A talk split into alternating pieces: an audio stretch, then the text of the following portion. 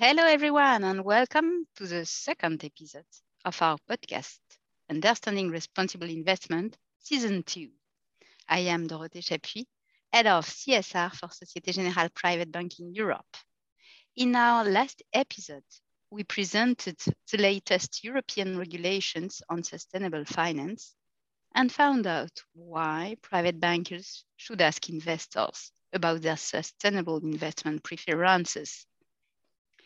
In this episode and in the two next episodes, we'll take a closer look at different ways in which these preferences can be implemented.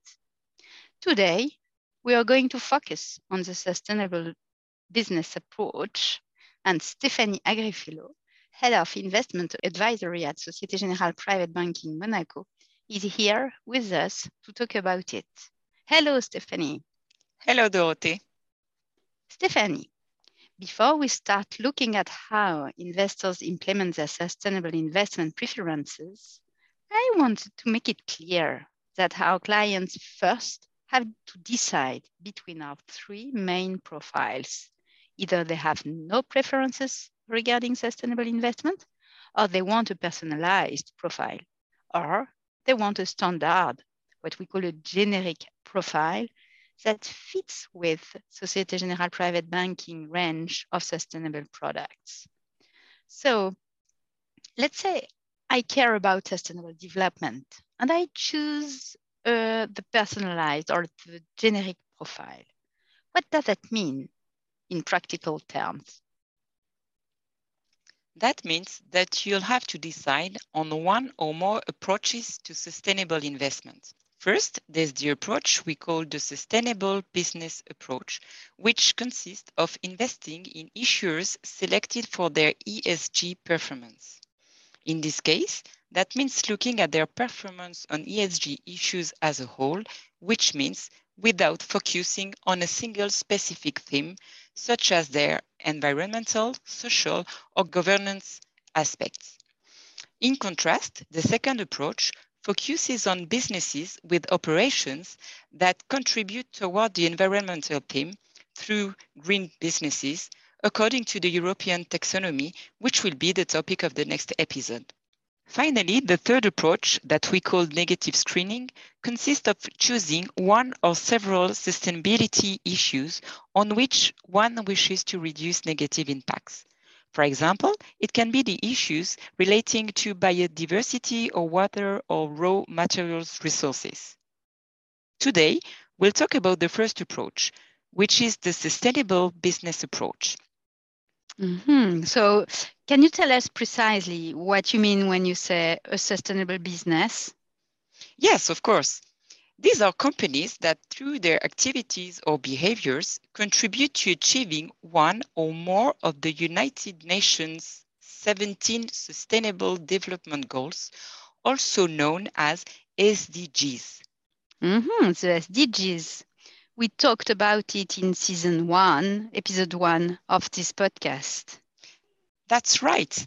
Some sustainable businesses contribute through their business models, such as a company that specializes in waste recycling or provides healthcare. And there are some whose business model isn't necessarily based on a sustainable activity, but that act sustainably. For example, their human resources policy could promote inclusion or gender equity, or maybe they minimize both their water consumption or waste production. Of course, we also have to make sure that the selected businesses don't have a negative impact on ESG issues. So if a client chooses to take the sustainable business approach, we should indicate how much of his financial assets he wants to allocate to it without having to decide between the environmental, social, or governance themes. Mm-hmm, I see. But if the client is interested in this approach, won't they want to apply it to all their assets? That's highly likely, Dorothy. But we also have to keep in mind that it may not always be possible with their assets and risk appetite. Let me give you an example. Let's say a client wants to take a conservative approach with some of his investments. That means that proportion of his portfolio will have little to no exposure to equity markets. It will be in the money market and the bond market. Well, in most cases, as the market currently stands, instruments of this kind rarely indicate how much they have invested in sustainable business activities. Similarly, if a client wants to invest in a small cap, the information available on small cap companies' contributions to sustainable development goals is minimal. Mm-hmm, I see. So it could be a good idea to have only a moderate degree of alignment to SDGs, so they have more investment options. Exactly, Dorothy. And that's precisely what we've chosen to do with Societe Generale Private Banking's generic approach, which maintains an average degree of exposure to sustainable businesses. The main reason behind this decision is that what's currently possible doesn't allow for more alignment, but that may change. Well, I hope so. Thank you, Stephanie, for telling us more about how our preferences can be implemented using the sustainable business approach. My pleasure, Dorothy. Until next time. Okay, talk to you soon, Stephanie. Uh, our next episodes will focus on the approach that invests based on environmental concerns, known as the green business approach. And in the episode after, that will look at negative screening. Stay tuned.